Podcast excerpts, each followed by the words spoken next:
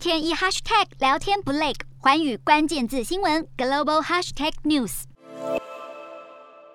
深思熟虑，要投下手中神圣的一票。菲律宾总统大选在当地时间九号上午六点登场，一路持续到晚上七点，各大投票站涌现人潮。由于这次完成选民登记的有六千五百万人以上，选前几天还发生了手榴弹爆炸事件，让当局大举部署超过六万名的人员维安，同时也没忘了戴口罩和量体温等防疫措施。而选前民调显示，现任菲律宾总统罗贝多支持度落后小马可仕幅度达三成五，让主打作风透明的人权律师罗贝多恐怕得靠后期的支持度激增，或是投票率低迷才有胜算。小马可仕的母亲伊美黛也现身菲律宾北部的自家票仓投票。耐人寻味的是，她最为人知的不只拥有大批珠宝，还收藏了三千双的名牌精品鞋，作风浮夸，并且因为贪腐面临至少四十二年的刑期。但是伊美黛频频以年事已高为由躲避判刑。如今，小马可仕却有望以《王子复仇记》主角之姿，率领马可仕家族的影响力回国政坛。分析认为，现今年轻选民没有经历过马可仕的二十年独裁统治，而如今小马可仕又善用社群媒体来洗白家族历史，取得了大量的支持。此外，他的副手正是现任总统杜特蒂的女儿萨拉，被视为是菲律宾南北两大政治家族的强强联手。